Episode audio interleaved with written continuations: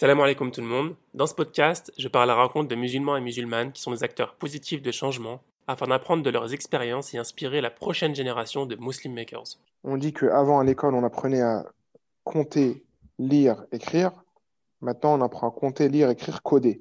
Soyez conscients qu'il y a des grands changements qui se passent dans le monde. L'IA, qui n'a jamais été aussi euh, d'actualité et qui sera encore plus dans les années à venir. On dit qu'en 2030, 70 à 80% des métiers sont des nouveaux métiers ou des métiers qui vont évoluer, essentiellement basés sur l'IA, sur les nouvelles technologies. J'ai le plaisir d'accueillir Morad Atik, cofondateur d'Evolukid, une structure qui accompagne les enfants, les institutions publiques et les entreprises vers la transition numérique. Morad nous parle de son expérience dans l'animation et l'enseignement, dont 5 ans à l'étranger, ainsi que les retours qu'il en a tirés et les raisons qui l'ont poussé à s'orienter vers l'entrepreneuriat avec son frère Rabat. Quand je dis on, on taffe comme des dingues, ça c'est la marque de fabrique. Ça veut dire qu'on est dans une pépinière d'entreprise, il y a plein d'autres startups. Eux, ils me disent qu'ils travaillent beaucoup. Nous, on travaille deux fois plus qu'eux. C'est pas, c'est pas de l'arrogance, hein. ce sont des faits. Le week-end, il n'y a que nous. Ils ne sont pas là, les autres startups. À 23h, minuit, 1h, c'est déjà arrivé une fois, j'en croise un. Nous, c'est souvent. Parce qu'on euh, n'avait pas de réseau. On a dû tout construire. Moi, je suis prof de maths. Donc, j'ai un réseau. Mon réseau, c'est des profs de maths. Si ce n'est pas déjà fait, je t'invite à rejoindre le groupe Telegram Muslim Makers pour savoir en avance les personnes que je compte interviewer et proposer des questions si le sujet t'intéresse. Le lien est en description. Bonne écoute. Allez, c'est parti. Vas-y, ok. Salam alaikum wa rahmatullah, Morad. Wa alaikum salam. Comment vas-tu, euh, Abdelrahman? Ah, tu m'as... C'est moi qui dis comment vas-tu en général en premier. Tu m'as ah, bah, pardon. pas, de souci. Les règles de politesse. Euh... T'es plus, poli... plus rapide. Euh, bah, écoute, je vais très bien, très très bien, merci. Et toi? Très bien, merci également. Merci d'avoir accepté mon invitation déjà pour commencer. Avec grand plaisir et bravo pour ton travail. Malgré ton emploi du temps entrepreneur. Ouais, je le confirme. Écoute, Morad, ce que je te, ce que je te propose, c'est pour commencer que tu, tu, te présentes assez brièvement. Ok. Alors, euh, moi, c'est Morad Atik. J'ai 36 ans. Je suis euh, prof de maths de formation. Je suis passionné de, transmission euh, au sens large. Et après, j'ai transmis bah, mon savoir qui euh, a été longtemps euh, cantonné aux mathématiques. J'aime beaucoup les sciences, les maths. Donc, j'ai été prof de maths. Mais avant ça, j'ai été animateur en animateur jeunesse. j'ai été éducateur scolaire, éducateur spécialisé. Donc, en fait, depuis que j'ai 18 ans, comme je le dis souvent aux jeunes, j'ai eu la chance de jamais avoir soulevé une brique ou de travailler au McDo, et bien entendu, euh, sans, euh, sans mépris pour ceux qui font ces travails-là. Mais euh, voilà, donc en général, ce sont des travails quand même assez durs. Hein. Et moi, j'ai toujours donné des cours de maths particuliers. J'ai travaillé avec des jeunes, mais pas juste pour payer mes études ou faire de l'argent, parce que vraiment, j'aimais beaucoup. Tu vois, j'ai fait tous les parcs d'attractions d'Île-de-France avec les jeunes. D'ailleurs, moi-même, quand j'étais jeune, bah, je squattais centre aéré. Et du coup, euh, naturellement, même si j'ai fait une prépa pour faire un peu comme mon grand frère et être ingénieur, bah, finalement, je me suis dit euh, assez vite, euh, j'ai fait un an de prépa et je suis, je suis, retourné à la fac pour faire une licence de maths. Et donc, fort de cette expérience, j'ai enseigné en France. Je suis parti cinq ans aussi à, être, enseigner dans des lycées internationaux et français à, l'étranger. Mmh. Quand je suis revenu en 2015, mon frère, bah, voilà, tout naturellement, avec mon frère Rabat, qui lui est ingénieur en robotique, c'est le geek de la famille, passionné des nouvelles technologies, mais aussi de la transmission. Il a donné beaucoup de cours, il avait fait beaucoup de bénévolat pour accompagner euh, au brevet, au bac. Et ben, euh, on s'est dit, tiens, on va proposer notre expertise, une sorte de, cours particulier, mais 2.0, avec, euh, avant, on n'en parlait pas beaucoup, mais avec du coaching scolaire, parce qu'on savait que de simples cours, il y avait d'autres problématiques derrière le fait de transmettre des savoirs et, des notions. Et donc, on a ouvert Scholarius, qui était une, une, une start-up, une boîte qui proposait du coaching scolaire revisité euh, et, et, surtout accessible à tous, avec des, des, des, des étalonnages de, euh, de paiement à 10 mois, 12 mois, voire 15 mois. Voilà. D'accord. Et, et après ça, quand même, pour terminer l'histoire, je suis désolé, je sais que c'est un peu long. Euh, et après ça, on a, euh, suite à une anecdote que je raconterai dans un prochain podcast, on a euh, ouvert du coup Evolukid, qui est une sorte de cristallisation de nos expertises, donc pédagogie plus toute la geekerie de, de Rabat, donc passionné de nouvelles technologies. Donc, c'est une start-up. On a été parmi les premières start-up à, à, faire coder des gamins en 2016 mmh. avec des logiciels vulgarisés. Et de fil en aiguille, on s'est positionné sur l'accompagnement de tous les publics à la transition digitale à travers des projets numériques qu'on vend aux collectivités. On a travaillé avec une bonne centaine de collectivités et des grands groupes comme L'Oréal. On est au CETF1. Avec la Maïf, on a fait un dispositif national sur trois ans. On a fait trois fois le Tour de France. On est partenaire de l'UNESCO. On a été euh, appelé par le gouvernement guinéen pour euh, monter euh, trois projets là-bas pour des centaines d'enfants. Donc voilà, donc on crée des contenus autour du codage, de la robotique, de l'IA, impression 3D, réalité virtuelle. On les scénarise et ensuite on vend des prestations clés en main avec du matériel, nos, nos contenus pédagogiques et des intervenants, des formateurs, plus d'une cinquantaine qui sont formés à notre pédagogie. donc voilà principalement ce qu'on fait. Donc, en fait, pour bien comprendre ce que vous faites, vous vous adaptez à ce dont vos clients ont besoin. Donc, vous créez des prestations sur mesure par rapport à leurs besoins. C'est exactement ça. C'est pas genre une formation que tout le monde suit.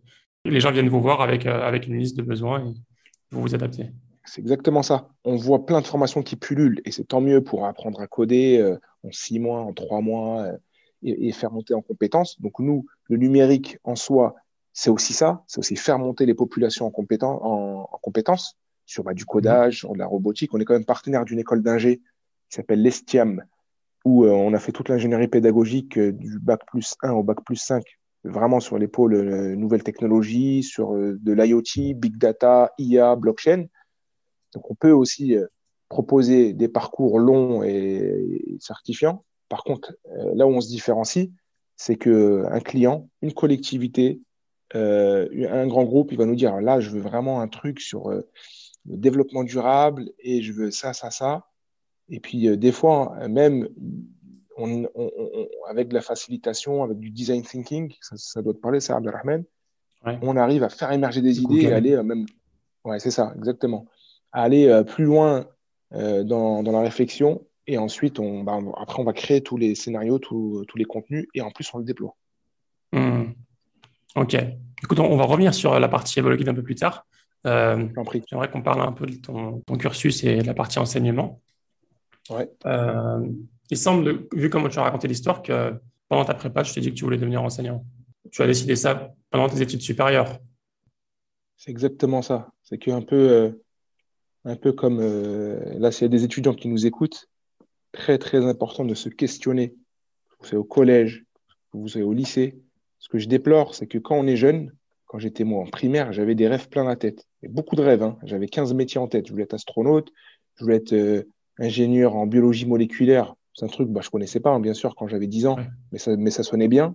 Mais au, moins, au moins j'avais, voilà, j'aimais bien la biologie, les molécules, les atomes, ça me questionnait. Je, voulais être, euh, voilà, une dizaine de métiers. Et là, quand tu questionnes les mmh. jeunes, ils savent pas trop. Et pire encore, quand ils sont au collège, au lycée, ils se, se bloque. Hein. C'est non, non, je sais pas. De toute façon, ça devient même has-been de savoir, d'avoir une vision, de se projeter. Et c'est plus cool, c'est plus classe de se dire, ah, moi, je sais pas moi, et de, mm. vivre au jour le jour. Donc ils sont certes jeunes, mais je pense qu'on les peut-être on les infantilise un petit peu trop.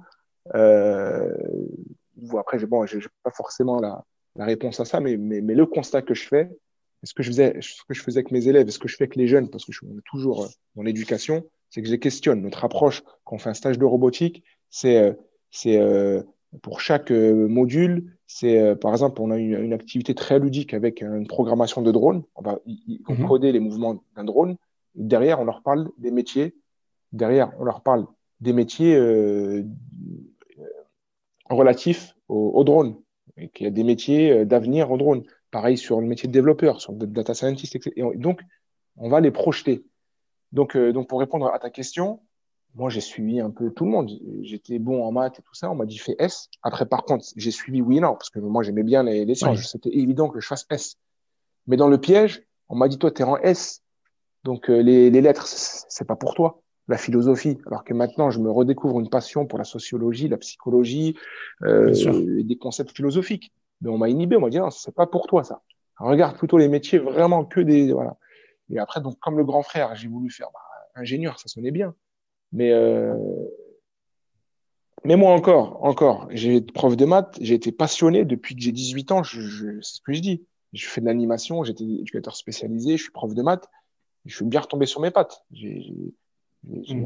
eu un métier passionnant, là où beaucoup de profs on, euh, souffre parce qu'il y a une grande souffrance dans, dans l'enseignement. C'est pas évident. Je dis pas que c'est évident, mais, euh, mais voilà un peu pour raconter mon histoire. C'est que il faut se questionner quand on est jeune pour ensuite faire les bons choix. Alors, parlons un peu de ta période d'enseignement. Tu as enseigné combien de temps? À l'école supérieure ou secondaire? Non, j'ai enseigné au collège-lycée. Ouais, en école secondaire, c'est ça. Collège-lycée. J'ai enseigné 8 ans. Pendant ces 8 ans, tu en as passé quelques-unes, euh, quelques années à l'étranger. Ouais, 5 exactement. Ah, du coup, tu as fait que 3 ans en France. Alors, j'ai fait 3 ans. Trois ans en France. J'ai fait 5 ans à l'étranger. J'ai refait un an en rentrant et après, je me suis lancé avec mon frère euh, sur la boîte de, Ok. Tu as pu aller dans, quel pays pour enseigner? J'ai eu l'immense honneur et l'immense chance d'avoir enseigné au lycée français d'Alep en Syrie, donc en, 2009, avant, avant, les événements, malheureusement. Donc, euh, donc c'est une très bonne expérience. Je suis euh, du coup une école privée de renom. Euh, j'avais la, la, mission pas seulement d'enseigner, je me suis rendu compte sur le terrain, c'est que je représentais la France.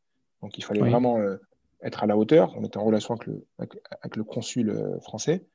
Mhm. Et euh, donc la, France avec toutes ses valeurs. Et puis, euh, et puis d'ailleurs, l'école française, qui était une école de prestige et, et très prisée. Donc j'ai eu mhm. cette opportunité-là. bien sûr, beaucoup d'exigences. Il fallait être à la hauteur. Il fallait vite monter en compétences. Donc ça s'est extrêmement bien passé. Et les, les élèves syriens étaient, étaient adorables. Mhm. Euh, très, très, euh, très téméraire, très volontaire. Il voulait apprendre les maths dans les pays arabes. C'est euh, la matière. Je pense même un peu partout dans le monde, mais particulièrement dans les pays arabes. Et mhm. donc, voilà, donc, je me suis bien éclaté pédagogiquement, humainement. Et après, je suis parti dans un lycée international au Caire, un des plus prestigieux. Pas mal voyagé quand même pour un, pour un enseignant. Ouais, c'est cool. Moi, j'aime bien rencontrer des, des personnes. Donc, lycée international. Donc, dans mon équipe, il y avait des, Canadiens, des Américains, euh, des Égyptiens, bien sûr, euh, Français. Voilà, donc c'est pareil. Échange de bons procédés, nouvelle pédagogie, pédagogie anglo-saxonne, pédagogie par projet. Là, c'était mhm. encore une autre dimension. Et c'est des choses qu'ensuite j'ai appliquées et qu'on applique encore maintenant euh, à, à Evolukid. Tu as pu voir des différences entre les élèves en France, en Syrie et en Égypte? Alors, ce qui est très intéressant, c'est que des enfants des ados, ça reste des enfants, des ados partout dans le monde. Mhm. Du coup, euh, dans les voyages personnels, je suis parti en Afrique, je suis au Maghreb, de, je suis, moi je suis d'origine algérienne, euh, je suis parti en Asie, et franchement, des enfants, des ados, ça reste des enfants, des ados partout dans le monde. Euh, beaucoup de, voilà, de la, joie de vivre, l'envie d'apprendre, et après, c'est les coutumes, c'est les cultures qui diffèrent. Mais mhm. quand j'ai enseigné à euh, quand j'ai enseigné à Meaux, euh, en ZEP, euh, à Nanterre, au Val de Fontenay ou à Clichy-sous-Bois, c'est ou, dans des lycées ou, dans des lycées prestigieux, il y avait des problématiques qui ne sont pas les mêmes, mais il y en a.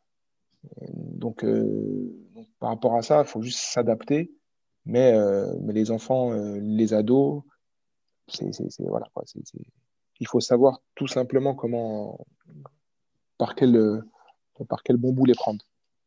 Ok. Euh, on parle souvent de, de, collège, de lycée difficile. Euh, ça a été quoi ton, ton, ressenti par rapport à ça Toi, est-ce que tu as enseigné dans un collège entre guillemets difficile?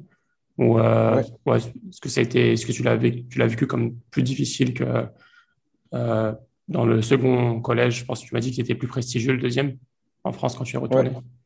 Pour toi, c'était pareil ou tu as vraiment vu la différence? Après, moi, j'ai la chance d'avoir eu une formation non théorique, mais pratique sur euh, comprendre c'est quoi un ado, en fait, comment il mhm. fonctionne, avant de, avant de le qualifier d'élève de, euh, de 5e 4. J'ai en face de moi, j'ai un élève de 5e 4. Mais avant ça, c'est un être humain. Et en l'occurrence, mhm. dans, euh, au, moment de sa vie où il est dans ma classe, c'est un ado. Il a 12 ans, il a 13 ans. Moi, je savais comment fonctionnait un ado un élève, d'abord un ado. Donc mhm. voilà, je connaissais les tenants, les aboutissants, je savais quelle pédagogie, quelle approche avoir. Donc, je j'ai pas eu trop de difficultés. Pour être honnête avec toi, voilà, j'ai pas eu trop de difficultés. J'avais une approche assez aussi atypique. On, faisait beaucoup de, de, jeux, on jouait, on s'amusait, on s'éclatait ensemble. Et je mhm. les faisais taffer comme pas possible. Euh, c'est dans ma matière à moi qui t'a fait le plus. J'étais un, un, bourrin, comme ils disent. Pour moi, les maths, ça se pratique. On, on faisait des recherches, il y a des débats autour, autour des maths. Genre, donner la parole, c'était pas descendant. Bon, silence, installez-vous, les cahiers, allez, on regarde le tableau. Non, c'était pas comme ça. je leur donnais des punitions. T'as appris ça, as appris ça où tu dis que tu as appris? Bah, Sur le terrain, quand j'étais animateur. À 18 ans, euh, quand tu es animateur euh, dans ton quartier tout ça, euh, on passe un ballon, on te dit, vas-y, crée une animation, crée une activité, en fait. Donc, des fois, tu vas au parc Astérix, oui, une fois dans les deux mois de vacances où tu restes avec les gamins, bah, tu as deux sorties. Il reste du temps, il faut être créatif. ok. Tu vois, il faut être créatif, les, les petits, il faut les tenir. Il y a des animateurs qui se faisaient manger, passe-moi le mhm. terme.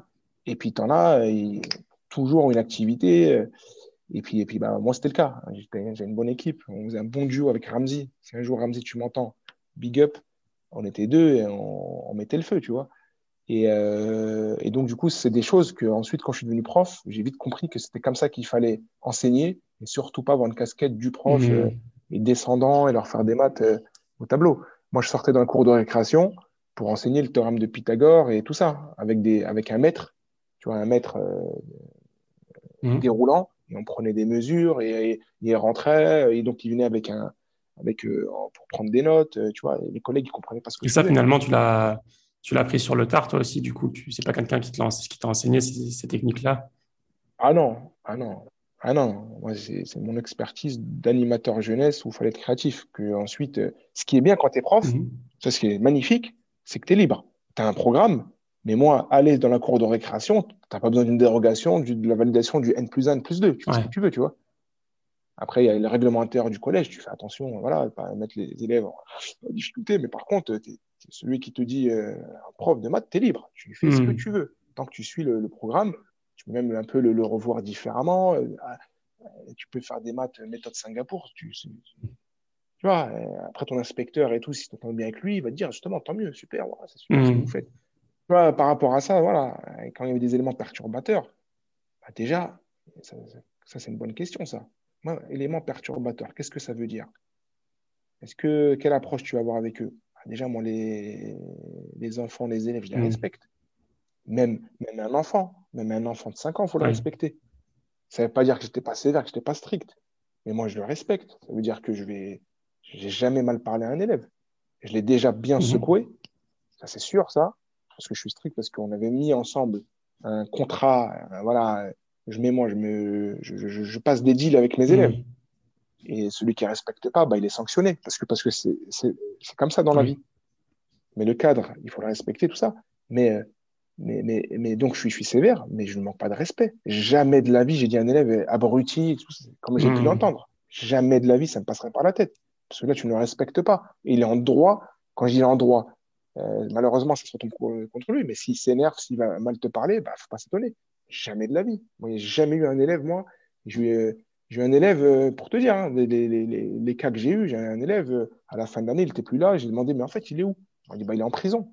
Donc, très difficile. Il m'a jamais manqué de respect parce que je lui ai jamais manqué de respect. Mmh.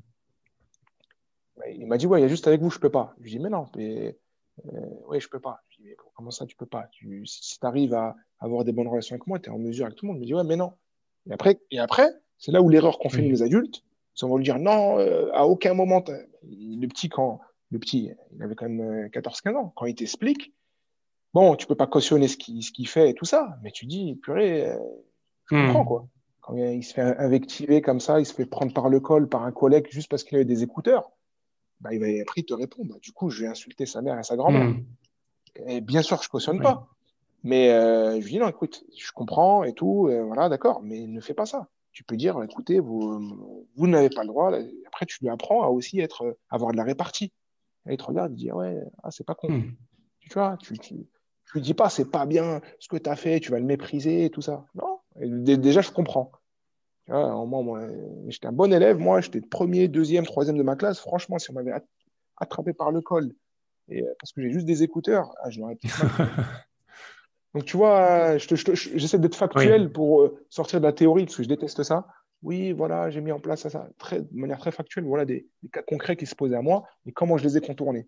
Tu vois, je suis pas, j'ai pas fait un, doctorat sur la psychologie euh, enfantine et des adolescents ou, ou, ou des recherches, mais c'est des choses que j'ai appris sur le terrain, que j'ai testé, des choses qui marchaient, d'autres qui marchaient moins. Bah, et par rapport à ce que tu as pu voir et aussi ce qu'on entend sur l'éducation en France, qui est on n'a pas, l'image de la meilleure éducation, euh, surtout au collège. On a tous ces classements euh, en maths, on est très très loin, etc. Euh, tu penses, qu'est-ce que tu penses qui manque à l'éducation en France? Ah, Alors, quand on apprendra à se connaître, Abdelrahman, tu, tu, verras que moi, tous les clichés, les caricatures, je déteste ça c'est vrai qu'il y a des difficultés, tu vois les, les euh, comment s'appellent les, euh, les classements et compagnie. Par contre, toi qui es à l'étranger, moi qui ai bougé un peu, on a un système éducatif, social et tout ça en France qui est extraordinaire. Hein. Mm-hmm. Donc, pointer du doigt certaines choses, c'est bien. Si c'est constructif, c'est mieux. Mais euh, faire du misérabilisme, comme je disais, c'est hors de question. Ouais, mais nous, en France, on peut pas. Euh, euh, le système scolaire, il est pourri. Il n'est pas pourri, c'est pas vrai. Il est, il est pas mal du tout. Il peut être amélioré. Il est un peu trop stagnant. Il faut qu'il voilà, il faut évolue un peu plus vite. Il y a des choses qui se passent. Là maintenant, au collège, ils apprennent à coder. Peut-être pas de la meilleure des manières. Peut-être qu'il faudrait que ce soit un peu plus ludique, etc. Mais donc il faut quand même le dire ça. Il faut dire le, le, discours. J'aime pas dire ça, il doit être. Moi, je suis personne, hein, mais, mais je, pense que ce serait plus euh, judicieux de dire le système éducatif, il est pas mal du tout. Par contre, voilà, voilà euh, des points d'amélioration. Tu vois le but n'est pas d'être manichéen et de dire que tout va mal ou tout va pour le mieux. C'est clair qu'on a de gros avantages en France, notamment du fait que l'éducation soit gratuite, accessible à, tous. ce que je voulais dire, c'est justement ces quelques points qui ne vont pas, dont on est conscient. Je voulais savoir si, par rapport à ton expérience, si tu avais des idées sur certains points où tu te disais, si on faisait comme ça, ça irait encore beaucoup mieux. D'accord, sur cette approche-là. Donc, c'est pour ça que je voulais reclarifier. S'il y a des parents, s'il y a des jeunes parents, on a beaucoup de chance euh, en France d'avoir un système qui, est, euh, qui a pas mal de défauts, qu'il faut euh, pointer de manière constructive pour améliorer les choses, mais où il y a beaucoup de bonnes choses aussi. C'est ça, ça, mmh. que je veux dire. Maintenant, les points d'amélioration, effectivement, en langue, eh ben, mais il y a eu pas mal de réformes par rapport à ça, parce que les langues, euh, on vit dans un temps où la mondialisation n'a jamais été euh, plus présente que, que maintenant, l'avènement des réseaux sociaux, etc. Donc, franchement, il faut absolument que nos enfants ils maîtrisent deux, trois langues, comme c'est le cas chez beaucoup de pays. Donc on va essayer de comparer un peu. Donc ça, c'est une chose euh, fondamentale. Ensuite, effectivement, en sciences, en l'occurrence en maths, il faudrait que ce soit un peu plus pragmatique. On est des très bons théoriciens en France. Hein. On a des meilleures écoles d'ingénieurs au monde. Vous vous rendez compte? Au niveau de la recherche, c'est pas mal, même s'il faudrait plus de moyens. Mais euh, peut-être qu'une approche un peu plus euh, pragmatique, concrète, euh, à, faire des, projets, des livrables, des choses. et je pense qu'à la fois, dans le monde de demain, ce, sera, voilà, ce sera très important, mais aussi, ça motiverait un peu plus les élèves. Je pense que de plus en plus aussi, il faut mettre l'élève, il faut écouter l'élève, il faut mettre l'élève, je dirais pas au centre, on n'est pas non plus, euh, on n'est pas euh, au, service d'eux. C'est des choses qu'il faut co-construire. Donc il faut impliquer les élèves, les jeunes. Ils ont des idées, il faut les écouter. Tu vois, quand on fait des réformes, ça ne peut pas être que des euh, cinquantenaires, je caricature volontairement, qui prennent des décisions pour faire l'école de demain. Il faut inviter les parents au débat, il faut inviter le corps enseignant, bien entendu, c'est même crucial, mais pas que d'ailleurs. Il y a aussi les associations et il y a les élèves. Donc, je pense que si on réfléchit comme ça, c'est un peu ce qu'on euh, qu'on applique. quand hein. toi, tu travailles dans, dans une boîte. C'est les méthodes d'idéation qu'on applique dans des grands groupes euh, pour faire les, les meilleurs mmh. produits au monde. Tu vois euh, ce que nous, en tant que start-up, on fait? Moi, quand j'ai besoin d'idées, bah, le stagiaire, la stagiaire, qui est même en troisième, il est convié pour, pour, mmh. s'exprimer. Des fois, ils disent des choses très, très pertinentes. Voilà un peu ce que j'ai à dire. Oui. Pour terminer sur la partie un peu enseignement, pendant l'éducation des, des enfants, euh, même à l'école, le fait que les élèves étudient, font leur travail, est largement impacté aussi par les parents. Est-ce que toi, tu as pu, avec ton expérience, après avoir discuté avec les élèves, les parents, est-ce que tu as des choses à dire à ce niveau-là, des conseils euh, pour que l'éducation de l'enfant se passe pour le mieux? Ok, bah déjà une, présence, comme tu l'as dit. Parce que regarde, ce qui est important, c'est que derrière le mot suivre, il y a tout et n'importe quoi. Euh, euh, le papa, il a fait des études des études spécialisées ou c'est un pédagogue, il arrive à, vraiment suivre de manière qualitative et, et, concrète son enfant, tant mieux. Moi, nous, on est six enfants ce que j'ai dit, et je le crie au fort parce que j'en suis très fier. Et je pense que d'ailleurs, tous ceux qui réussissent, ils devraient, euh, après chacun son profil, hein, mais, mais ils devraient voilà, un peu même mettre en avant, en, tout cas ne pas hésiter à mettre en avant leur parcours, leur réussite. On a un peu de mal en France. Mais quand on voit sur les réseaux sociaux euh, les gens, euh, certaines peut-être des personnalités ou d'autres personnes qui n'ont pas honte d'afficher des choses qui sont futiles, n'ayons pas honte d'afficher nos diplômes, voilà, notre parcours. parce que déjà, c'est valorisant. Il faut se valoriser humainement euh, il faut être fier de, ce qu'on est, mais aussi, c'est très inspirant pour les autres. Ça, c'est un mhm. petit message.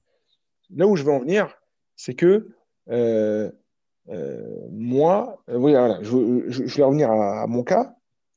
Moi, je suis prof de maths, mon frère est ingénieur en robotique, ma petite soeur, elle est médecin, ma grande soeur, elle est couturière professionnelle, mon petit frère, il est, il est conseiller en, en, prévoyance, etc. Mais pourquoi? Parce que j'ai été suivi par ma mère. Ma mère, elle a arrêté l'école en CE1, CE2. Mm. Donc, qu'est-ce que ça veut dire être suivi par sa mère? Ma mère, elle me faisait pas les, m'expliquait pas le théorème de Pythagore ou euh, la factorisation ou les dérivés. Mais ma mère, elle était derrière nous. Est-ce que tu as fait tes devoirs? Non, je te vois pas réviser en ce moment. Il y avait une certaine de pression où je sais que j'ai des mm. yeux sur moi. Donc maintenant, la pression, il faut qu'elle soit positive. Je suis d'accord. Mais déjà, il y a un suivi. Ma mère, elle va aux réunions parents-prof. Elle était l'une des seules de, la mmh. classe. Elle va, elle demande, signe le carnet. Euh, donc, elle, a arrêté l'école très tôt, mais elle savait lire. Elle était débrouillarde. Donc, tout ça, ma mère était mmh. derrière nous. Ma mère, on a vécu modestement, comme beaucoup, je pense, mais ce n'était pas la misère comme je peux l'entendre, loin de là. moi, je ne m'en rendais pas compte. Hein. Moi, j'avais une paire de baskets pour euh, l'Aïd euh, à la rentrée. voilà on mangeait pas euh, du foie gras, mais euh, on mangeait. La communauté, euh, surtout française d'origine arabe, les Arabes, on, mange bien.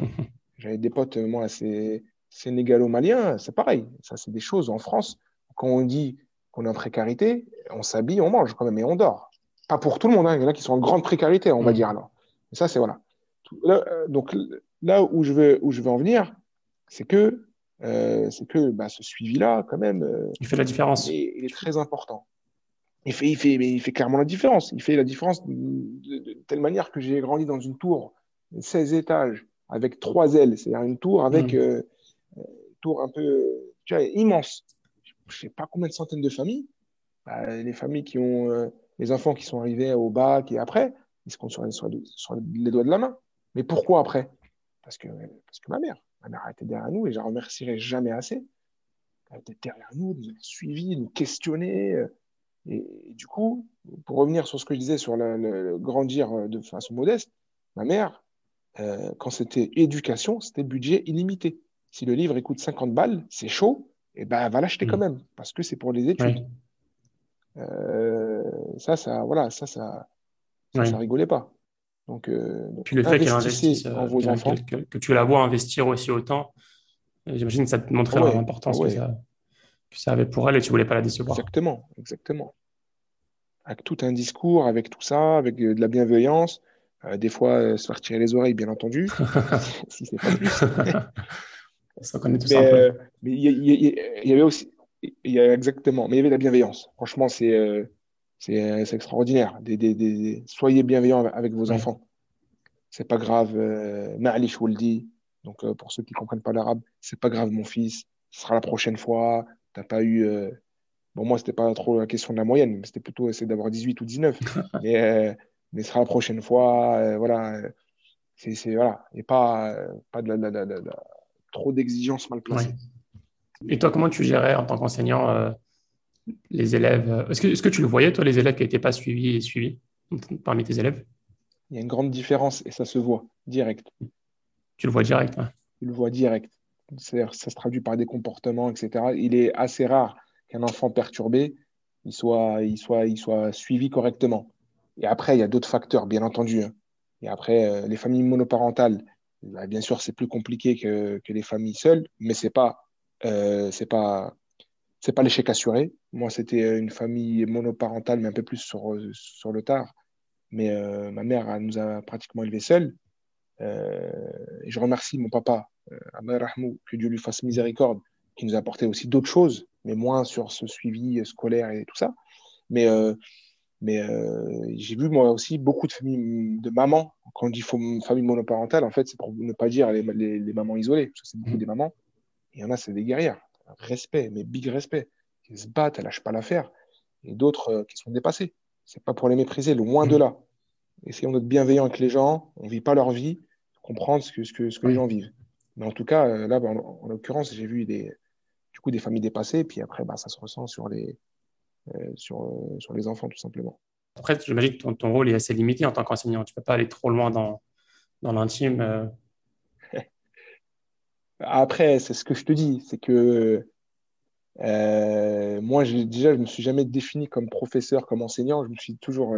en fait, j'ai jamais dit je donne des cours, mais je disais j'anime des cours. Mmh. Encore une fois, mais c'était des, voilà, j'animais des cours. Ça, c'est vraiment sur le plan pédagogique. Après, entre nous, Abdelrahman, je suis parti après les cours aller toquer euh, euh, dans le bâtiment d'en face où il y avait l'élève qui posait problème pour aller prendre un thé avec la maman. Je suis resté euh, des heures au téléphone avec des parents. J'ai appelé tous les parents de la classe dès que j'ai pris mon poste à Nanterre parce que je suis arrivé au milieu d'année. Ils n'avaient pas eu maths pendant six mois. Donc, j'ai fait une opération coup de poing. Je suis resté des heures au téléphone, appeler chaque parent pour me présenter, savoir tout, se passe bien, et puis leur dire que je suis là, qu'on a six mois ensemble, que je compte sur vous, j'ai impliqué les parents. C'est des choses que, voilà, normalement, entre guillemets, tu n'as mmh. pas à faire. Mais je l'ai fait pour établir une relation de confiance. Les élèves, le lendemain, m'ont dit Waouh, c'est quoi ce truc Vous appelez mon père, c'est la première fois de ma vie que qu'on appelle chez moi les parents pareil. Ils m'ont dit Ça fait mon, enfant, il a 16 ans, on ne m'a jamais appelé. Mais ça ne veut pas dire que ceux qui n'appellent pas, soient des mauvais profs, hein, soyons clairs. Moi, c'est mon approche, tout de suite établir un lien humain de confiance pour impliquer les parents, les enfants. Et entre guillemets, c'est stratégique, c'est pour dire euh, mon coco, t'es cerné. J'ai déjà appelé un, un, éducateur de foot. J'ai fait des trucs de, de dingue, hein, tu vois. J'ai appelé le prof de, foot et j'ai dit à l'élève, tu vas voir, dimanche, tu vas pas jouer. Et l'élève, il était euh, numéro 10 de, de, l'équipe de foot et tout. Et j'ai dit, tu vas voir, dimanche, tu vas pas jouer. Il m'a dit, vous pouvez toujours courir. J'ai appelé l'entraîneur le, de foot et il n'a pas joué. Et là, il n'a pas joué. Et je lui ai expliqué bien. Je lui ai dit, là, là, on, voilà, on joue son avenir. Hmm. Il faut qu'il faut le cadre et tout. Il n'a pas respecté le contrat. Et je sais que quand on fait du sport de voilà, un bon niveau, l'entraîneur, c'est comme ton père. Il faut respecter ce qu'il dit, le cadre et tout ça. Et, euh, donc, euh, il n'a pas joué. Il était très énervé, mais après, il a compris. Après, on, en a discuté. Je lui, je lui, même quand j'ai fait ça, c'était pas pour me venger de toi. Tu vois et après, on a discuté, il a compris. Puis l'année après, il a, il a, tout explosé. Je lui dis, comme tu es le numéro 10 dans le foot, tes trucs, je veux que tu sois le numéro 10 dans la classe. Comme tu es compétiteur dans le foot, je veux que tu sois compétiteur dans la classe. Tu ne peux pas accepter que tu as, 8 sur 20. C'est pas normal. Parce que moi, c'était mon, hmm. mindset à moi. C'est comment ça, lui, il est meilleur que moi? Parce qu'au foot, voilà, moi, je jouais, c'était pour la gagner. Et quand il a compris ça, il a, il a tout éclaté. Donc, tu vois, c'est apporté aussi peut-être un soutien euh, au-delà que pédagogique sur mm. les maths. C'est ce que j'essaie de faire, et puis bah, visiblement, ça marchait bien. On, comprend mieux pourquoi tu es, tu es, devenu entrepreneur par la suite. Quand tu, quand tu veux aller, euh, tu, veux dépasser un peu le cadre qui t'est donné, c'est un peu les, qualités d'un entrepreneur, euh, de vouloir changer les choses. et du coup, parlons maintenant d'Evolutive. Qu'est-ce qui qu'est-ce qui t'a amené du coup de passer de l'enseignement euh, ça reste de l'enseignement ce que tu fais maintenant, mais de l'enseignement euh, au collège à Evoluquid bon, En fait, tu as, fait, as fait la transition euh, seule qui apporte plus ou moins une réponse. C'est que même si j'avais beaucoup de liberté, j'étais plus ou moins limité sur, certaines, certains aspects. En, étant entrepreneur, quand on le prend avec cette philosophie qu'on essaie de s'appliquer, on vit des aventures. Et c'est vrai que je suis friand de vivre des aventures, rencontrer d'autres personnes et tester et voilà, avoir cette liberté. Et donc, euh, bah, c'est ce qu'on fait avec, euh, avec EvoluKid, c'est qu'on teste les enfants avec les parents, des modèles, des technos. Là, on est à fond sur l'intelligence artificielle et on prend le pari de vulgariser ces notions et de l'enseigner dès 8 ans. Dès 8 ans, comprendre c'est quoi une IA, les grands concepts, mmh. technologies de grand avenir euh, au collège, au lycée, en tout cas pour des, ces, publics-là, des, des, des, collaborateurs en entreprise dans les fonctions support qui font de la com, qui font l'administratif qui, a priori, soi-disant, ne sont pas concernés par l'IA, et eh ben nous, on va essayer de vulgariser, d'apporter euh, tout ça. Donc, euh, de projet en projet, euh, on s'éclate, on expérimente, on rencontre des mhm. gens. Je pense que ça résume bien tout ce que j'ai dit. Quoi. Et l'idée de Kit, ça vous est venu comment? C'était ton idée, l'idée de ton frère? Alors, là, c'est l'anecdote que, que j'ai dit que, voilà, donc que, que j'ai rencontré ultérieurement on était sur du Scholarius, sur, du coaching mhm. scolaire, où avec toutes les, bah, les, méthodologies que j'ai décrites depuis, euh, que j'ai décrit depuis, depuis tout à l'heure. Euh, et là, on tombe sur un cas de décrochage scolaire, mais très lourd. Tu vois, avec tout ce que je t'ai raconté, moi, le décrochage scolaire, ça ne mhm. me fait pas peur. Tu, identifies les problématiques, c'est de les résoudre une à une, et ça prend le temps qu'il faut. Là, vraiment, j'ai senti que trop, trop allergique au format scolaire et, et, pendant l'entretien que j'avais avec ce jeune et sa maman, je le vois euh, scotché, euh, son regard il est scotché vers un PC. Mhm. Et je dis, ah d'accord, toi, toi c'est par là qu'il faut que je t'attrape. et donc, je lui propose un stage en immersion chez nous, euh, parce que du coup, mon frère, comme il, il est développeur, écoute, je vais voir avec mon grand frère, avec Rabat, mon associé, il te prend en stage, euh, et puis, euh, et puis voilà, et puis il va, il va t'expliquer comment ça fonctionne, qu'est-ce qu'il y a derrière l'écran?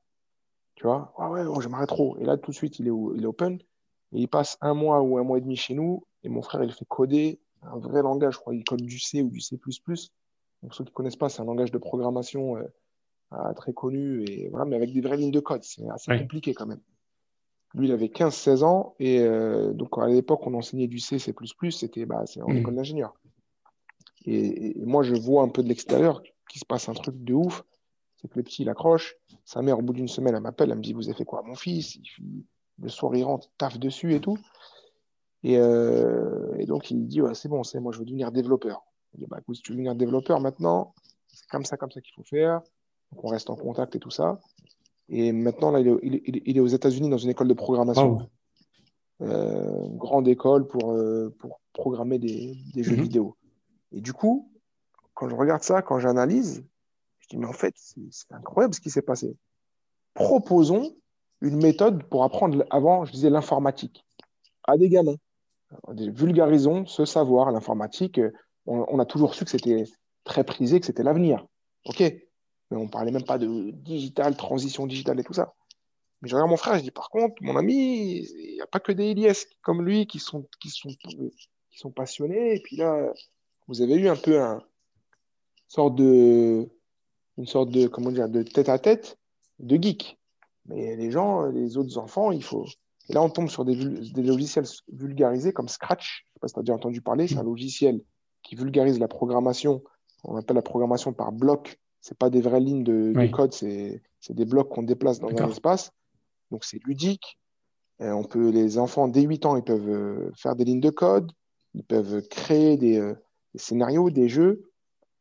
Et euh, on tombe sur ça. Donc, avant la réforme scolaire de 2017-2018 qui a introduit la programmation dans les. Euh, d'ailleurs, maintenant, au, brevet, il y a une épreuve euh, en algorithmique sur Scratch.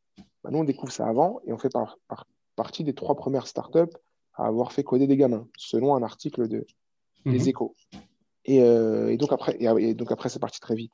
Programmation, on a fait de la robotique, de la VR imprimante 3D, etc. Et de projet en projet, on a expérimenté. Et puis là, justement, là, du coup, on, fait euh, des technologies numériques au sens large pour tous les publics. Mais bien sûr, on s'appelle EvoluKit prioritairement, principalement pour des enfants et des ados. Mais on, fait du parent-enfant, on fait des parents, on fait des collaborateurs en entreprise, on fait des seniors à chaque fois en fonction des projets. Et à tel point que justement, maintenant, on a digitalisé tout, tout, tout notre expertise et savoir sur une plateforme en ligne. Donc, allez sur euh, le site www.evolukit.com, des parcours e-learning, une sorte de Netflix de l'éducation et, de la tech. Pour l'instant, on met que des, hard skills. Donc, hard skills, pour ceux qui ne connaissent pas, c'est des compétences littéralement dures. C'est apprendre à coder, c'est faire de la robotique et tout ça.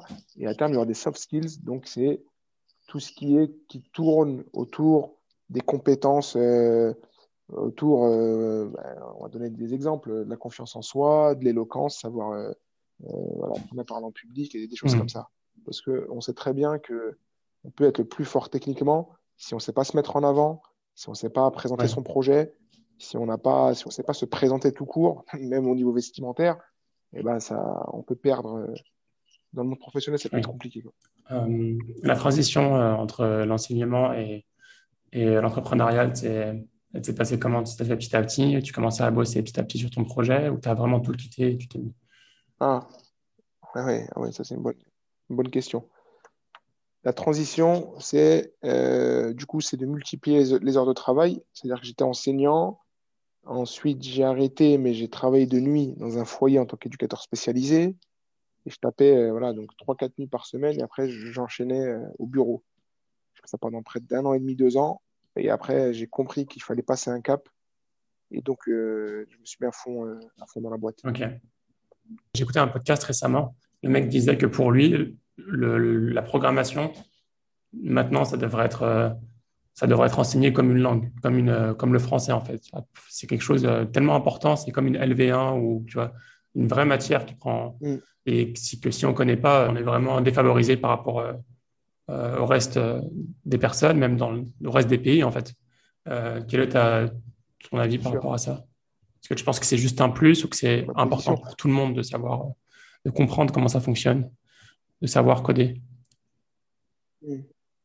Alors, on dit, on dit qu'avant à l'école, on apprenait à compter, lire, écrire. Maintenant, on apprend à compter, lire, écrire, coder. Donc, si je vais à fond dans ce, cette logique-là, effectivement, euh, oui, c'est super important et c'est mon activité, donc ça peut être même, euh, euh, ça, m'arrange. Après, moi, ce que je dis, c'est que toute compétence est bonne, c'est ce que je dis. Donc ça, c'est une compétence qui est en ce moment une compétence très prisée et effectivement, au moins, comme tu l'as dit, comprendre comment ça fonctionne, comme s'il y a les algorithmes la technologie euh, se développe et beaucoup cette technologie-là qui est basée toujours sur du code, sur la programmation. Toutes les technos que vous entendez, blockchain, crypto-monnaie, derrière, il y a des lignes de code.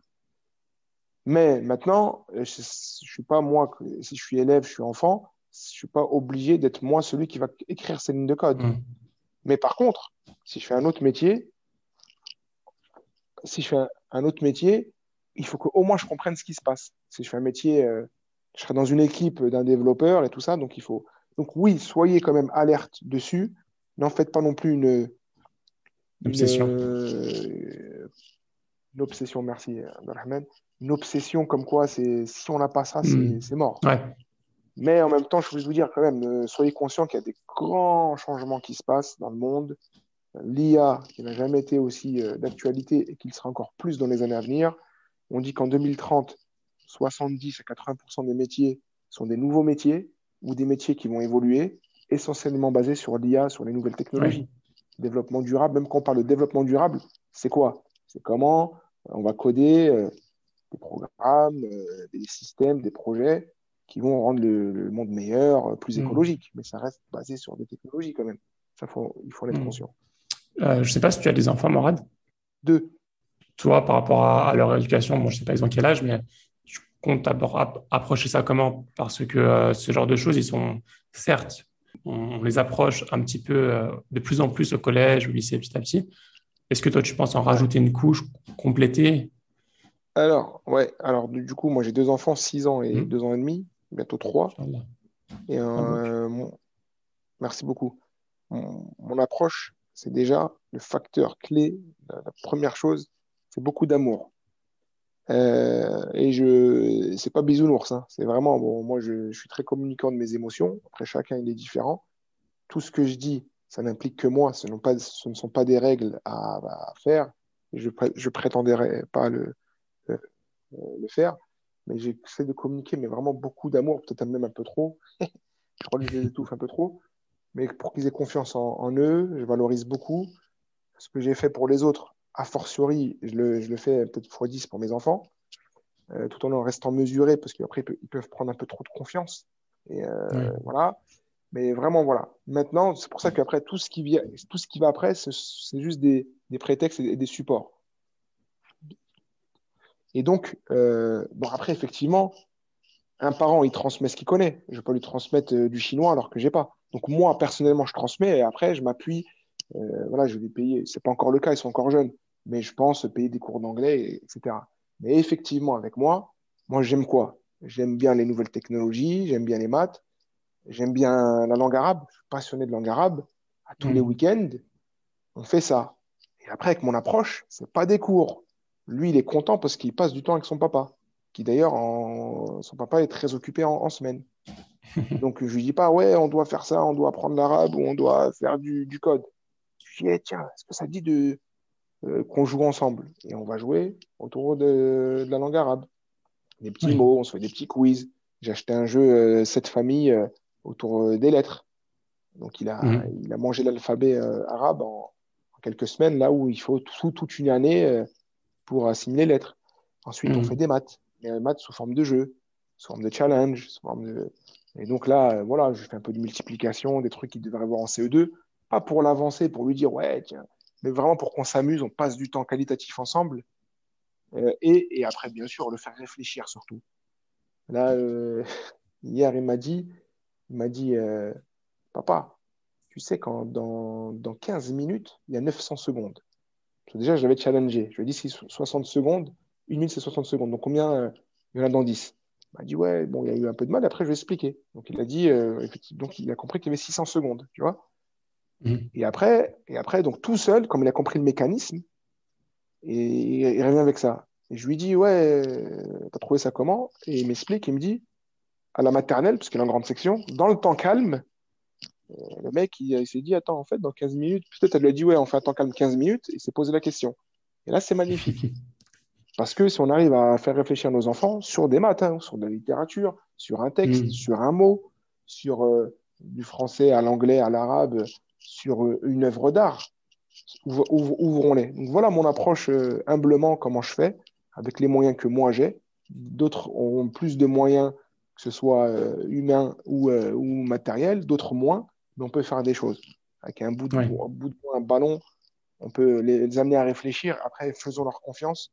Ils vont pas apprendre que ce que vous, vous leur enseignez. Ils vont apprendre après que le monde qui les entoure. Oui. Du coup, l'entreprise, euh, vous, êtes deux à temps plein, vous êtes plus que deux?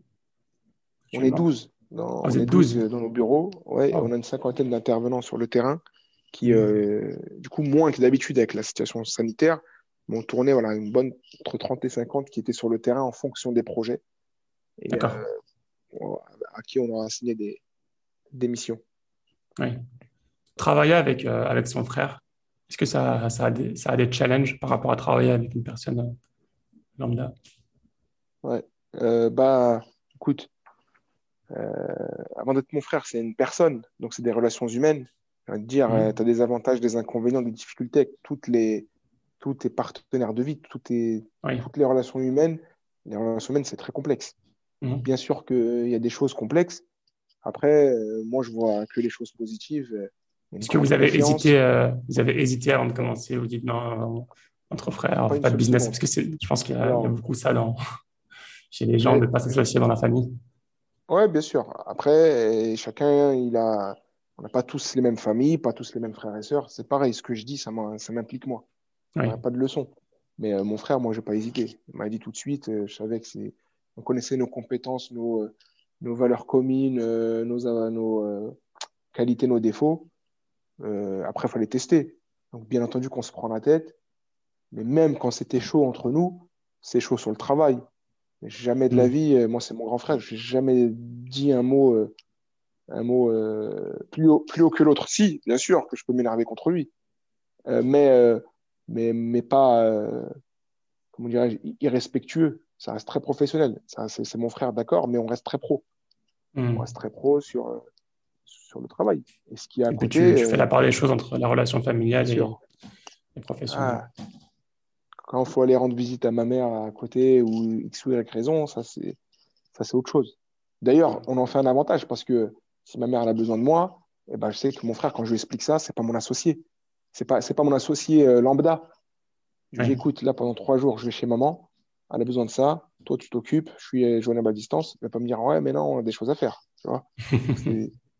C'est dans ce sens-là où c'est positif. Ouais. Si je dois aller bosser, je toque chez lui, je rentre et puis on bosse. Ça aussi, c'est positif. Donc, il y a plus d'avantages que d'inconvénients. Hmm. C'est comme la confiance, je pense que la confiance, euh, voilà, c'est même pas un débat. Euh. Ça, c'est pas un débat, ouais, exactement. Euh, comment est-ce que vous avez réussi à créer la, la, crédibilité pour votre, votre compagnie? Parce que tu m'as cité des grands noms au tout début, L'Oréal, TF1, je ne me souviens plus trop. Comment est-ce que tu as, as, fait pour attraper ces clients? Comment, comment vous avez fait pour vous vendre? Trois mots. Travail, ensuite travail, et pour finir, travail. oui. Elle a pas que ça. euh, non, mais non, mais il n'y a pas que ça. C'est-à-dire que bien sûr, on taffe, on taffe comme des dingues. Quand je dis on, mhm. taffe comme des dingues, ça c'est la marque de fabrique. Ça veut dire qu'on est dans une pépinière d'entreprise, il y a plein d'autres startups. Eux, ils me disent qu'ils travaillent beaucoup. Nous, on travaille deux fois plus qu'eux. C'est pas, c'est pas de l'arrogance, hein. ce sont des fêtes. Le week-end, il n'y a que nous. Ils ne sont pas là, les autres startups. À 23h, minuit, 1h, c'est déjà arrivé une fois, j'en croise un. Nous, c'est souvent. Parce que euh, parce que euh, n'avait pas de réseau. On a dû tout construire. Moi, je suis prof de maths. Donc, j'ai un réseau. Mon réseau, c'est des profs de maths. Au, départ, tu vois. Ouais. c'est un ingénieur développeur. Et il connaissait deux, trois collègues développeurs. pas des investisseurs. ah, c'est pas des investisseurs. c'est pas des stratèges en entreprise. C'est pas des. Euh, donc, il a fallu tout construire. Et quand on construit tout sans fond, et bah, et bah, et bah, il faut travailler. Donc on travaille, on travaille, on se fait accompagner aussi, on est pragmatique, il faut avoir faut pas avoir la prétention de dire je vais tout faire tout seul, loin de là. Euh, des choses qu'on ne sait pas, et ben, on va aller euh, se renseigner, on va aller euh, acheter du conseil, on va aller se faire incuber, on va, vous voyez, donc ça, ça, c'est des réflexes qu'on a compris bah, sur le tas et, et qu'on essaye, bah, qu'on essaye d'appliquer tout simplement, et on expérimente et Là, ça va mieux, on avance. Il y a des choses encore que je ne connais pas, et puis j'espère que ça ira encore mieux, mais avec cette démarche-là d'ouverture, être humble, travailler, et puis, euh, et puis on avance petit à petit. Voilà. Ok. Euh, quel a été un de tes plus gros challenges, si tu veux bien en partager un, et comment la spiritualité t'a accompagné? Alors, euh, bah, j'ai envie de dire, chacun comment il trouve euh, sa motivation, sa, source d'inspiration, euh, etc. Moi, je la trouve dans, effectivement dans, les, euh, bah, dans des valeurs personnelles, dans des valeurs humanistes aussi. Je crois beaucoup en l'humain, en l'amour et, tout ça. Et après, spirituellement, ah, quand on est au dos, au mur, et peut-être ça me met un peu le tort, hein, c'est qu'on a, on a tendance à, à, se retourner vers Dieu si on est croyant, on verra d'autres croyances, si on est bah, croyant d'autres croyances ou, pas. Mais c'est vrai que euh, c'est réconfortant. On sait que, que on, sait qu'on va être écouté en tout cas. On est sûr qu'on va être écouté. Et des fois, l'entrepreneur, hmm. il a besoin d'être écouté, de, de, de, se confier. Peut-être qu'il ne trouve pas euh, les oreilles, mais on sait qu'à un moment donné, eh ben, peut-être que tu as fait le mauvais calcul, tu t'es orienté trop horizontalement vers les gens. Ben, moi, encore une fois, c'est personnel. Moi, ça hmm. me fait du bien de me confier vers euh, celui qui, euh, qui m'écoutera toujours. Et ouais, c'est, c'est, ça, ça, fait beaucoup de bien. Parce que c'est très dur d'être entrepreneur. il faut vraiment croire à son projet. Et puis voilà, ça fait beaucoup de bien de, de, de se vider, et que ce soit, voilà, soit spirituellement, ou après, bien sûr, il, faut, voilà, il faut une, épouse. Je remercie beaucoup mon, mon épouse qui est une, une, oreille très attentive, ma mère qui hmm. m'encourage tout le temps, la famille, tout ça, voilà, tous ceux qui nous encouragent au quotidien. Hmm. Et une épreuve que tu as, que tu as, ou un challenge, un gros challenge que tu as eu? Alors, ça, je pense que c'est pour tout le monde. C'est 2020, euh, on devait déployer des projets à des dizaines, des centaines de milliers d'euros. C'est-à-dire que tu bosses pendant quatre ans comme un dingue pour que tu arrives à, quelque chose de structuré, déployable, et le Covid arrive. Donc là où on a vu beaucoup de gens pleurer, et c'est pas méprisant, c'est pas. Nous, nous, on a tout de suite eu ce réflexe de dire c'est un truc, on peut pas lutter, faisons-le, voilà. On fait quoi? Et donc, il y a un big challenge qui, qui, euh, vient. Après, nous, on est comme ça. Après, je te parle pas de refus arriver deuxième à, un appel d'offres, un appel à projet, ou tu vois, c'est des choses comme ça. Voilà, vite rebondir. On est orienté solution. donc les solutions mises en place, c'est que voilà, on essaie de, de redémarcher différemment pour poser des autres offres, à tel point que pendant tout le Covid, on, la mairie de Paris nous a appelé, on a imprimé plus de 30 000 visières, donc c'était quand même encore une grosse activité. Mhm. Juste après, pendant les vacances, il y a eu un appel. Elle a pensé à vous, elle a pensé à vous, la Parce que c'était déjà nos clients sur une prestation, une petite prestation qu'on faisait, c'est qu'on faisait des petits ateliers d'impression 3D, mais euh, plus euh, en mhm. mode animation événementielle. Et quand, quand le, Covid est arrivé, bah, ils nous ont appelé, nous, en, tant qu'experts euh, impression 3D, pour déployer 20 imprimantes, les installer, les paramétrer et proposer une solution, parce qu'il n'y avait pas de masque, aucun masque. Il fallait équiper, donc on a équipé tous les hôpitaux de Paris avec 30 000 visières en, un temps record. Donc, ça nous a fait de l'activité. Puis, on a su, si tu veux, relever ce challenge de, de licencier tout le monde, fermer ou faire quelque chose, quoi. Oui. Donc, c'était très dur. C'était, voilà, tu dis, purée, j'ai bossé 4 ans, ça va tomber à l'eau. Mais en fait, non. Parce que, justement, tu vas rechercher les ressources euh, autre part, tu te, tu t'en remets à celui qui va t'écouter. Et puis voilà. Oui. Et puis deux aussi votre, votre produit, enfin le nouveau produit en, e-learning sur lequel vous travaillez actuellement, sur les hard skills et les soft skills. Exactement. Ça a été un vecteur d'accélération. On avait déjà eu l'idée avant, mais c'est venu, paf, c'est venu dire, ça y est, le sujet, il faut, le mettre sur, sur, euh, sur table. Dans trois semaines, d'ailleurs, gratuitement, de manière solidaire, on, propose un big challenge euh, national euh, avec plein de partenaires, dont certains que j'ai cités, plein de collectivités, des départements, des régions, des assos, bien sûr tous les particuliers, toutes les familles. Et du coup, ce sera un, voilà, un, big challenge euh, pour accompagner ces enfants de 4 à 18 ans sur des défis à réaliser, programmation, sciences et même euh, soft skills, à prendre à pitié. Donc sur une semaine avec plein de lois à gagner, des tablettes, des robots, des, cartes de, prépayées pour ados, voilà, plein de choses très intéressantes. Tout ça, on peut le voir dans, sur le site, j'imagine. Vous posterez des choses sur le site. Sur pas encore actualisé, mais ce sera, ce sera bientôt prêt. Mm. Donc restez connectés. L'épisode sortira avant, je pense, donc euh, très bien. Euh, voilà, donc là, on arrive, on arrive à la fin du podcast. Euh, Morad, je vais finir par quelques petites questions? Comment est-ce que tu progresses? Comment est-ce que je progresse? Alors, dans, la vie en général, ça. Hein, en général. Et d'ailleurs, c'est une question que je n'ai pas posée tout à l'heure, mais peut-être tu peux la lier à ça. J'ai vu que tu as fait pas mal d'études en parallèle euh, dans ta vie professionnelle. Tu as fait une formation chez HEC, entre autres. Ouais. Bah, moi, déjà, je pense avoir confiance en moi. Mhm. J'ai confiance en moi, je m'aime. C'est pas de la. Je suis pas. Je suis pas. Comment on dit ça?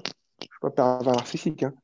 Mais je peux pas. Euh, je peux pas. J'ai vu plein de des dizaines de personnes qui ont fait des études. Après, les études, bon, on, résume un peu trop d'ailleurs, euh, ouais, j'ai fait des études, mais on s'en fout. Mais à côté de ça, ils ont fait de l'humanitaire, ils ont fait du social. Euh, dans la famille, c'est la grande sœur, elle est de tout le monde. Elle dit, ouais, mais moi, je n'arrive pas à me mettre en avant, je n'ai pas confiance en moi. Je lui dis, mais c'est incroyable quand même, tu as fait des choses extraordinaires. Et tout le monde fait des choses extraordinaires, croyez-moi. Euh, mm. Ma femme, elle est en congé mater parce qu'elle est prof des écoles. Elle fait tourner la baraque elle, gère, sa, elle gère sa start-up. C'est une start-up qu'elle gère. Deux enfants, plus moi et tout ça. C'est incroyable, ça aussi. C'est incroyable. Vous voyez ce que je veux dire? Donc, euh, donc, il faut aimer, aimez-vous. J'aime pas dire ça parce que ça fait genre je vous donne des conseils. Moi, je, je, pas de conseils. C'est pas que j'ai pas de conseils à donner. J'en ai plein, mais c'est pas des euh, voilà. C'est ce que moi je fais. Ça marche bien avec moi. Peut-être ça peut marcher bien avec vous. Moi, je crois en mmh. moi quand je vois un challenge, je me dis, franchement, je me dis jamais, je pourrais jamais y arriver. Je me dis, comment je peux y arriver?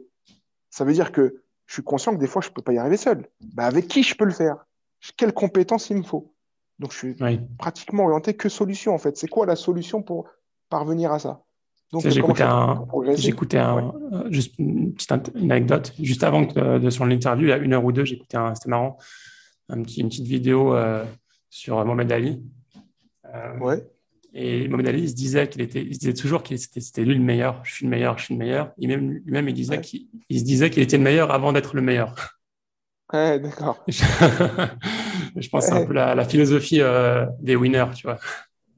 Ouais, effectivement, bah, il faut un peu gonfler son ego. Sinon, tu tu peux pas être champion du monde. Après, nous, Mm. moi, c'est un peu différent. C'est que je me dis, euh, je me dis comment être le meilleur. Lui, il se dit déjà, je suis le meilleur. Donc après, il rentre dans ce mindset-là et Mm. il devient meilleur. Moi, je me dis, bon, comment je fais pour que la startup, elle soit l'experte dans ça? Bah, eux, ils font ça. Ah, il manque ça. Eux, ils font... ah. Donc, je m'inspire, je cherche, je fais du benchmark, je parle avec des gens, je teste. Et, je... et ensuite, voilà, je... après, j'élabore une stratégie. Euh, donc, que ce soit personnel pour moi, comment je fais pour être meilleur? Je veux perdre 10 kilos. Comment je fais pour perdre 10 kilos? Je veux, tu vois, euh, est-ce que je peux le faire tout seul? Ouais, c'est bon, je peux me, bah ouais, je peux me discipliner tout seul. Ah, j'arrive pas. Bah, je vais appeler un coach. Euh, je vais à la salle de sport. En fait, trouver des solutions. Parce qu'après, moi, après, c'est un tempérament. Moi, je déteste pleurnicher et je déteste les gens euh, euh, les entendre pleurnicher. Ça, c'est, Mm. c'est, euh, propre à moi. Donc, euh, bon, voilà. Mais du coup, Une zone euh, négative.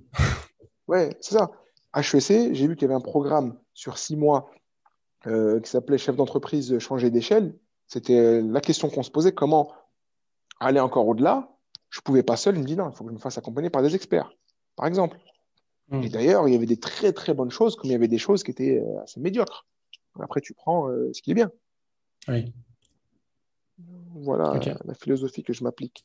Est-ce que tu as une euh, routine, une routine journalière, une routine du matin que tu appliques? Alors, euh, euh, alors j'ai des, j'ai des petits tips comme ça, là, des petits, des, des Ouais. petites astuces. Donc, effectivement, euh, je me réveille tôt, mais là, c'est plus avec la vie d'entrepreneur où le cerveau, euh, des fois, juste quand je me, quand je dors et je me change de position, si j'ouvre un œil, le cerveau, il a trop tendance à se mettre en on. J'essaie de le calmer, mais tout de suite, il, Démarre en turbo. ça me fait, ouais, ça me fait, ça me fait réveiller tôt. Euh, faire un peu de sport aussi, ça me fait, ça, ça me fait énormément de bien. Euh, me retrouver des fois un peu seul à réfléchir, ça me fait beaucoup de bien. Quand je vais Mhm. mal, je prends mes enfants autour de moi et je me ressource. Oui. Il faut que je, tu vois, je, je puise en eux. Quand pareil, ça va pas trop, j'appelle ma mère. Je vais aller euh, à son contact, aller rester un peu chez elle, boire un thé avec elle. Ça me ressource. Donc, euh, je vais mettre play à ma mère. Après, elle s'arrête pas. Elle me parle, elle me parle, ça me fait grave du bien. Elle me raconte ce qui se passe au bled et tout. Elle me raconte des anecdotes quand j'étais petit et tout. Elle me fait rire et tout. Et juste, j'écoute. Moi qui ai beaucoup, euh, vous l'avez remarqué, les amis, je suis, je suis un- je communique beaucoup, je parle beaucoup. Voilà, Ouais. des fois, voilà, en écoutant les autres, ça me fait beaucoup de bien. Voilà des petites, Mm. euh, c'est pas, j'ai pas réinventé l'eau chaude, hein. Des Oui. choses très simples à mettre en place. Et moi, ça me fait du bien. Et c'est après, ça me Ouais. reprend. C'est important d'avoir son équilibre, de savoir où se ressourcer. Ouais. Comme tu dis, Exactement. sinon, après, on explose. Ouais. Est-ce que tu, tu as des recommandations de, de livres, euh, de, peut-être de, je sais pas, de, de références, de sites, euh, choses qui sont intéressantes à partager, de livres qui t'ont marqué peut-être? Ouais, alors, euh, ça, c'est une bonne question. Euh, si, si j'ai un conseil à donner, c'est que des fois, en tout cas pour des profils comme moi, si- si- s'il y a des profils comme moi dont le cerveau tourne à 2000 à l'heure, peut-être des fois, prenez un livre qui, où vous n'allez pas apprendre des choses. On apprend toujours, mais pas un livre, cette astuce pour faire ci, pour faire ça. Moi, j'aime bien lire autre chose. Je lis un peu sur sur l'histoire andalouse. C'est un truc qui m'a toujours pas passionné, l'histoire euh, arabo-musulmane. Je lis un peu sur euh, des livres euh, sur la philosophie euh, asiatique. Lisez un livre, lisez Harry Potter. Ça peut vous faire du bien. Ouais, tu vois, c'est, Hmm. c'est pas, euh, on est toujours. euh, attends, moi, euh, moi, je tourne à 2000 à l'heure. Je bosse 15 heures par jour. Donc, je suis déjà suffisamment, euh, suffisamment alimenté dans les calls, dans des échanges que j'ai comme ça avec toi, où on a échangé, tu m'as expliqué euh, comment ça se passe, euh, euh. Donc, j'apprends beaucoup, beaucoup de choses, en fait. Ma vie fait que je suis beaucoup alimenté. C'est pas Mhm. pour me retaper des bouquins sur 7 astuces, 10 astuces, euh, comment changer ta vie comme ci, comme ça. Donc, moi, Ouais. quand je lis, c'est de l'évasion. Hmm. La C'est fiction. même le but premier, tu vois, c'est de la, la fiction, de l'évasion, euh, apprendre des choses mais différemment, tu vois.